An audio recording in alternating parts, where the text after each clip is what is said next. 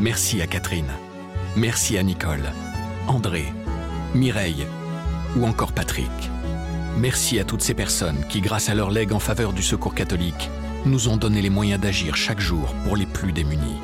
Sur la terre comme au ciel, continuez vous aussi le combat pour la fraternité en faisant à votre tour un leg au secours catholique. Demandez votre brochure leg auprès de Corinne en appelant le 0805 212 213 ou sur leg.secours-catholique.org. Durant plusieurs semaines, la rédaction de La Croix vous a proposé la deuxième saison de Place des religions, le podcast sur l'actualité des religions dans la société. Au fil des épisodes, nous avons rencontré des personnalités de tous horizons pour qu'elles nous éclairent sur les relations entre la politique et les religions, à partir de leur expérience de terrain.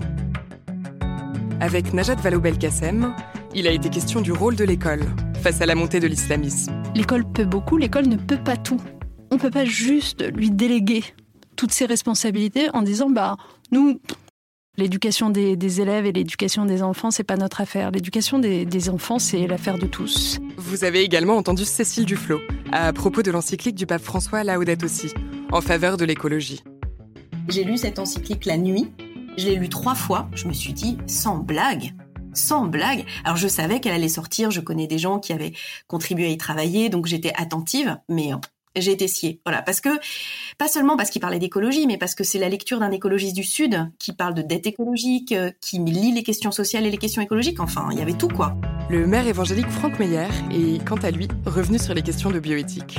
Je vois pas pourquoi il faudrait engager des luttes euh, de conviction sur euh, l'interdiction des, des OGM, par exemple, et puis accepter que l'être humain de demain soit génétiquement modifié. Donc voilà, c'est des sujets qu'on peut aborder, que moi j'aborde aussi en tant que maire dans ma relation à la population. Plusieurs personnalités politiques se sont également confiées sur leur rapport intime à la religion. Marlène Schiappa nous a parlé de l'importance qu'elle accorde aux traditions catholiques. Moi, je suis d'une famille qui vient du Sud. Euh, ma mère est d'origine italienne, mon père est corse, donc on a des traditions catholiques qui sont profondément ancrées. Euh, moi, je fête Noël avec un sapin, une étoile sur le sapin, une crèche avec Jésus, les rois mages, etc. Et puis, on a aussi nos propres superstitions, nos propres croyances. Quand je prends l'avion, je récite un Je vous salue Marie, je fais un signe de croix.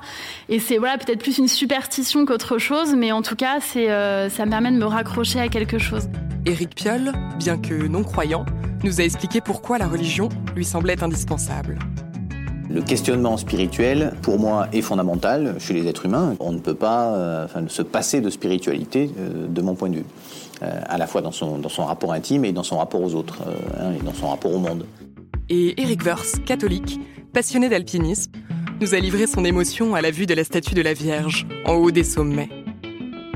C'est une image assez fondamentale qui peut parler à tout le monde. Et c'est assez extraordinaire. Après, souvent, euh, beaucoup d'efforts, euh, une prise de risque, on aboutit au fond à quelque chose qui vous rassure totalement et qui est euh, entre ciel et terre.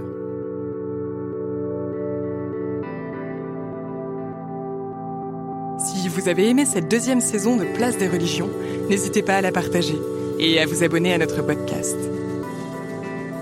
Nous vous donnons rendez-vous en février pour une nouvelle saison pleine de surprises. En attendant, retrouvez tous les épisodes de Place des religions sur les plateformes de podcast, le site et l'appli La Croix.